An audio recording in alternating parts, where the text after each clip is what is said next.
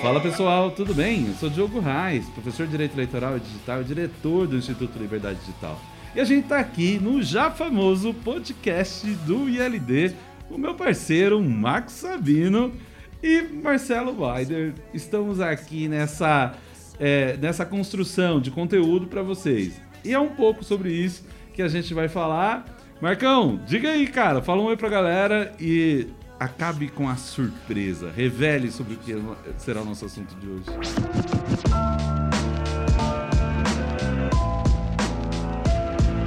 Oi, galera.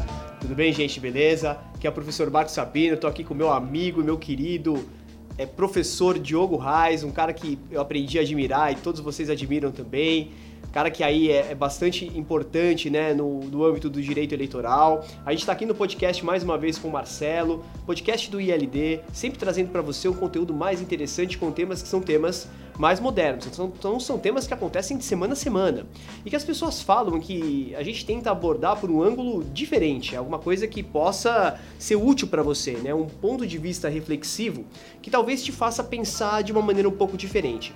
E a nossa ideia, professor Diogo, como é, há de ser sempre, hoje é falar sobre um tema que estremeceu aí política né, na semana da Páscoa, né, então é bastante recente, que foi uma manifestação é, capitaneada pelo presidente Jair Bolsonaro, que fechou uma rodovia é, perto de São Paulo, capital, para realizar aquilo que ficou convencionado como sendo denominado motociata.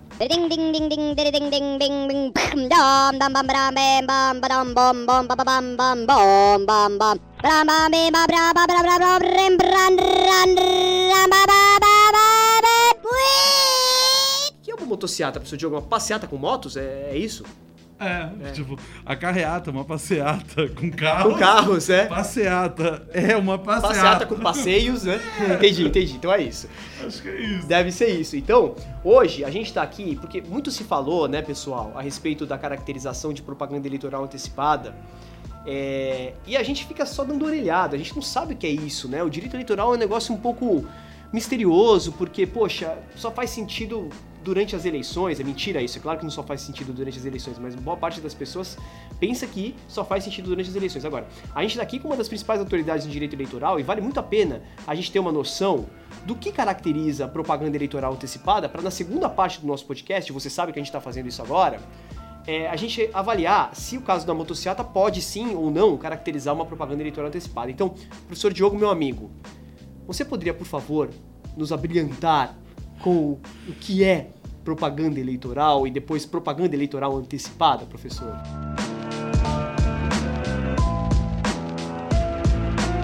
Beleza, Marcão. Ó, cara, a gente tem que, que entender que esse tema da propaganda eleitoral no Brasil é um tema muito confuso. E não é por acaso, não. A gente acabou adotando um sistema de que a propaganda eleitoral não é em razão da pessoa que faz, ou necessariamente do momento que faz, ela é em razão do conteúdo. E você, como super especialista em liberdade de expressão, sabe que toda vez que a gente vincula uma norma ao a um determinado conteúdo, a gente cria dificuldade de parametrização. É muito difícil. Então, basicamente, a propaganda eleitoral no Brasil pode ser feita por você, por mim, pelo Marcelo, por você em casa, por qualquer pessoa. É, havia uma grande discussão sobre o seu verdadeiro conteúdo. O, ex-ministro Henrique Neves, do Tribunal Superior Eleitoral, tem uma frase que eu adoro, que falava assim: Cara, teve uma época que a Justiça Eleitoral considerava propaganda eleitoral antecipada até quando o sujeito passava em frente à prefeitura e tinha aquele olhar de desejo, sabe? Uhum, eu sei, Porque, sei. cara, era inventar a tal da propaganda eleitoral subliminar. Tá brincando? É sério. E aí foram levando como se a propaganda eleitoral fosse o grande problema do Brasil. Aham. Uhum e sem se ligar nas suas funções. Cara, propaganda eleitoral, ela traz é, diversas que questões. Por exemplo, o direito de informação do eleitor, o, o, consagra o direito de participação das pessoas no campo político. Cara, sem propaganda eleitoral, a gente só teria eleições de reeleitos. Claro. A gente não teria condição nenhuma de fortalecer a democracia e outras pessoas chegarem ao poder. Claro, claro. E propaganda eleitoral foi sendo visto muitas vezes ali como um vilão das eleições. E não é nada disso. É para ser o contrário. E o que acaba acontecendo? Enquanto a gente tem a propaganda eleitoral dominada pelo rádio e televisão, que era a principal fonte, a gente tinha um sistema de controle muito mais rígido e fácil até de ser controlado, uma vez que a justiça eleitoral poderia ah, até punir as emissoras. E aí as emissoras funcionam como esses grandes canais. Então, ao invés de você ir atrás, sei lá, de milhões de pessoas, você vai atrás de uma ou duas dúzias de emissoras de TV, por exemplo, algumas centenas de rádio, e aí depende da localização, mas é, é muito mais fácil você filtrar. Com o tempo, a internet foi chegando, né? O, o, o, o, tipo, o trapalhão foi entrando em cena. E aí foi mudando todo o lance. E, o, e a partir daí, esse conceito tão vago de, de propaganda eleitoral passou a trazer problemas e desafios que a gente não imaginava como enfrentar. Como, por exemplo, e aí, será que o professor Marcos Sabino, é, quando revela o seu voto, está manifestando e no âmbito da sua liberdade de expressão ou está fazendo propaganda eleitoral para alguém? Então, se você, é, nesse seu post, que você revelar seu voto, por exemplo, algo que você queira fazer, Sim. você patrocina, a multa pode ser de 5 a 30 mil reais para você. Então, entende que essa grande dificuldade de não definir muito bem o que é propaganda eleitoral ou quem faz, seja em razão do sujeito, seja em razão do texto, seja em razão do, do pedido, você, é, você cria uma confusão danada podendo colocar qualquer um sobre o, a mira da justiça eleitoral. Pera aí, calma. Então significa que amanhã, sei lá, em agosto, se eu quiser, no meu perfil pessoal, no Instagram, se eu quiser colocar uma foto de um candidato ou uma candidata que eu quero votar, é, é, não em agosto, porque aí já não é mais propaganda eleitoral antecipada, mas tipo agora, agora, em, maio, abril, maio, eu tô lascado, eu, professor Marcos Sabino? Putz, putz, estou lascado, estou lascado lascadinho, rapaz. Eu não sei o que, que eu vou fazer. Calma, Ufa. calma, calma. Ah, Isso foi mudando um pouco ao longo do tempo, em razão desse desafio da internet. E aí, Marcão, o que aconteceu? Em 2015 a gente teve uma reforma eleitoral e que mudou o conceito de propaganda eleitoral antecipada.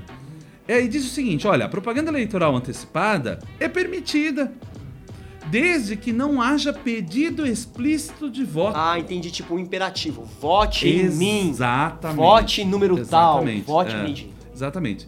O tribunal entendeu que esse pedido explícito de voto, e teve uma oscilação, tá? Num determinado momento ali. Então, muito cuidado quem for trabalhar e buscar jurisprudência, às vezes acaba comendo bola. Sim. Mas o tribunal foi um pouco para lá, um pouco para cá, mas ele acabou definindo que o pedido explícito de voto é, é quando você usa uma das chamadas palavras mágicas, é, que se refere ao voto. E, e isso é, faz com que, é, na, na, minha opinião, você tenha uma visão, é, e, e, pode ser ampliativa ou restritiva. Uma ampliativa seria assim: bom, então o que é pedido implícito de voto? O sujeito falar assim, conto com você na urna, por exemplo. Isso é um pedido implícito de voto? Não, isso é um pedido explícito de voto. Conto com você na urna? Como assim? Conto com você na urna. Assim? É, um, é um pedido explícito ah, de eu voto? acho que é, não é não? Olha, veja, é, conta com você na urna, mas conta com seu voto ou pede para ser votado.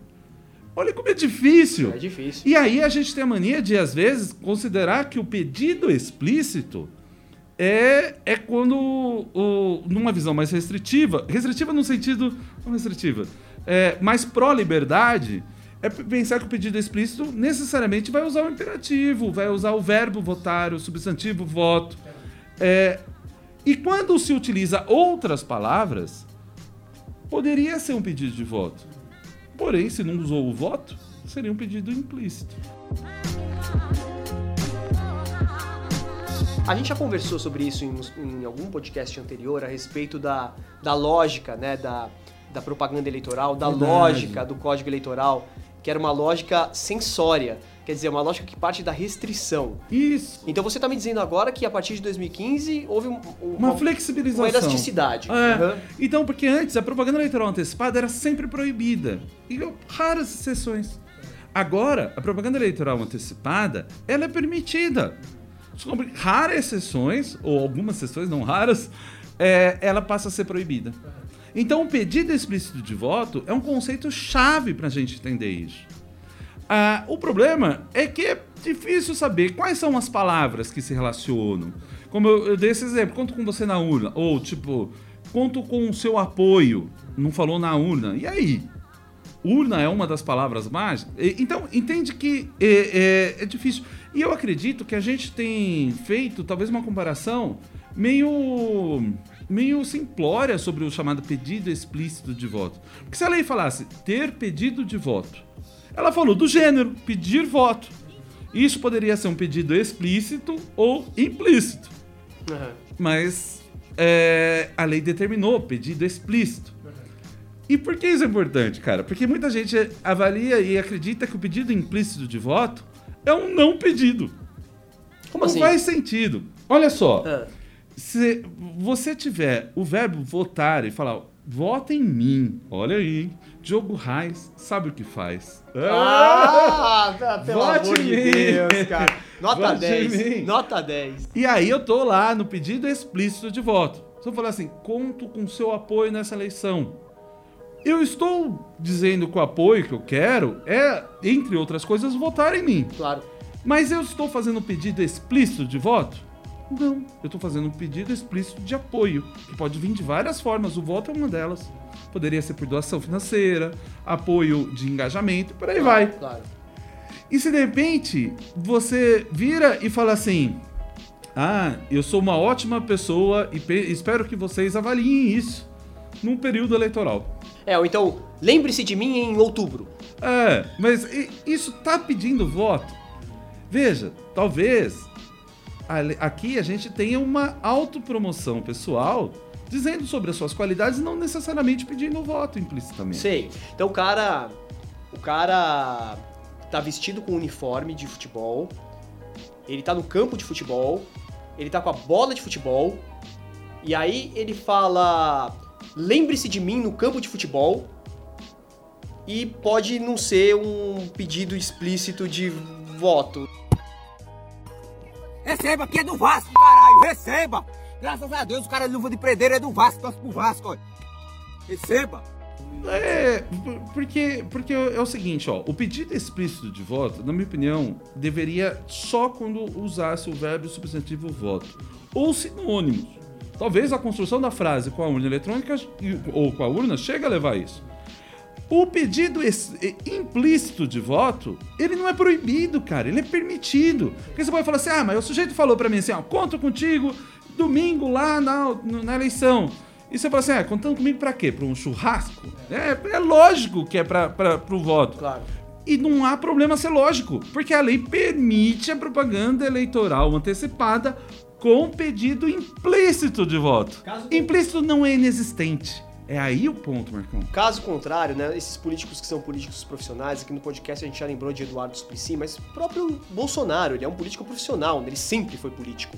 Né, é, Todos, Bolsonaro, Lula, Alckmin. Exato, exato, todos, sempre todos, foram políticos, todos sempre foram que a gente políticos. imaginar nesse momento. Se a gente não puder é, pensar do jeito que você tá falando, que você tá dizendo que é a melhor interpretação da norma eleitoral, então esses caras seriam impedidos de falar qualquer coisa, porque eles estariam sempre pedindo voto, já que eles são políticos profissionais. Exatamente, de uma certa maneira. Não, o sujeito tá aqui pedindo voto é, porque disse bem de si mesmo. Sim, é. Assim, gente, é.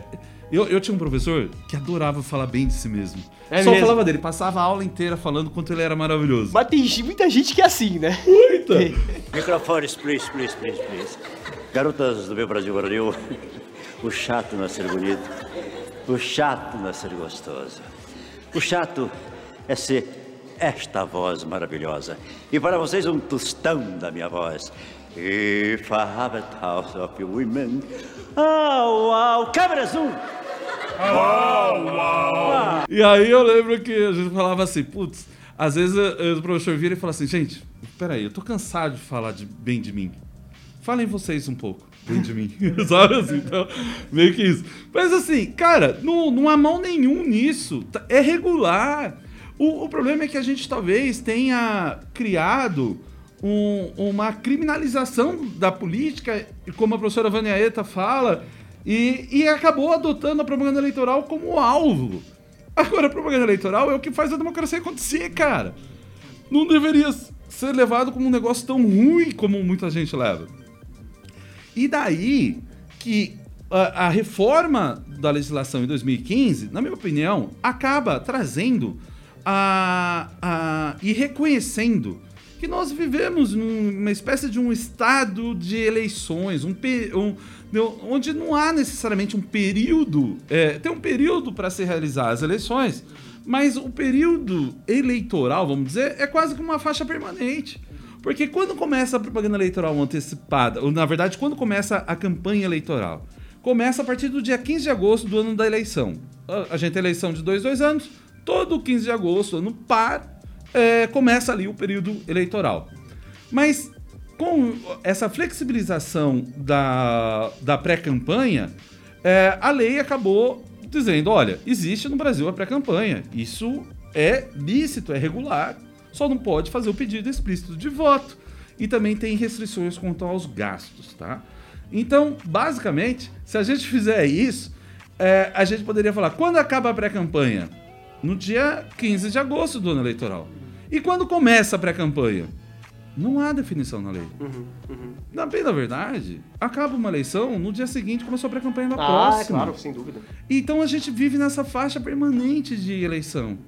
Será que bloquear tudo e tratar a propaganda eleitoral como inimiga da democracia não é uma forma de manter no poder as pessoas que já estão e diminuir ainda mais a chance de alguém que queira entrar, diminuir ainda mais a informação do, do eleitor?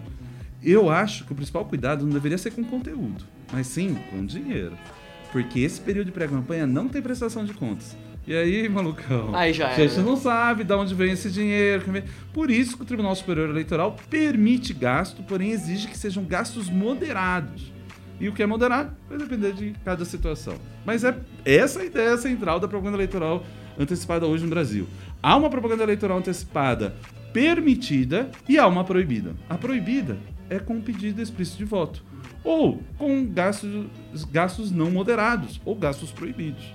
E basicamente tudo que pode na propaganda eleitoral durante a campanha, pode também na, na pré-campanha, exceto o pedido explícito de voto e os gastos na sua totalidade deveriam ser gastos moderados. Lógico. Basicamente, é um espelho no qual na pré-campanha tem dois freios: o pedido explícito de voto e os gastos. Basicamente, essa é a ideia, Marcão. Legal, professor Diogo. Eu acho que pra nós, né, é- é, que somos ouvintes aí e também é, internautas interessados no tema da propaganda eleitoral, cara, eu acho que você, em 15 minutos, deu um panorama do que é necessário se saber pra não sair falando besteira a respeito de propaganda eleitoral antecipada. E aí, no próximo episódio do podcast, a gente vai falar sobre a motociata de Jair Bolsonaro. Se ela caracteriza ou não, na opinião do professor Diogo, propaganda eleitoral antecipada. Certo, professor Diogo? Fechou, Marcão? Beleza, cara. Valeu. Ótimo, cara. Então a gente se vê na- no próximo podcast. Não perca. Um abraço.